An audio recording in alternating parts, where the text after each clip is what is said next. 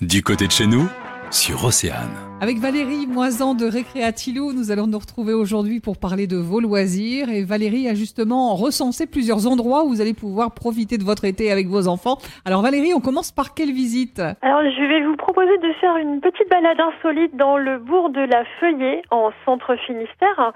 Et chaque année, en fait, le collectif Les Feuilles Artines habille le circuit du bourg de toutes sortes de créatures. Il y a de la récup, des marionnettes, des objets sortis tout droit de l'imaginaire. Et cette année, la balade est axée sur les loups, les renards et belettes.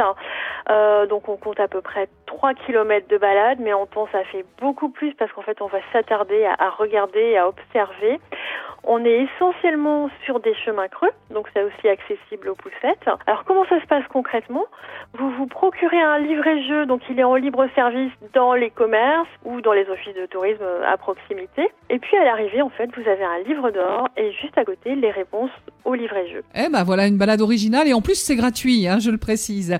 Nous partons maintenant avec vous Valérie à la découverte d'Odé Loisirs, c'est à 15 minutes de Quimper. Donc c'est un parc d'attractions de 7 hectares, il est situé dans un cadre vallonné et paysager autour d'un plan d'eau. Il y a dans le parc à peu près une cinquantaine d'attractions différentes pour toute la famille et vraiment pour tous les âges. Et notamment, ce qu'on aime dans ce parc, c'est qu'il y a aussi beaucoup d'attractions qui sont vraiment adaptées aux ados et on trouve vraiment de tout. Donc, on a par exemple un vélo-rail, on a plein de structures gonflables, on a une tyrolienne de 175 mètres de descente qui passe au-dessus du plan d'eau. On a des cartes à pédales. On peut aussi faire le tour du parc dans un petit train.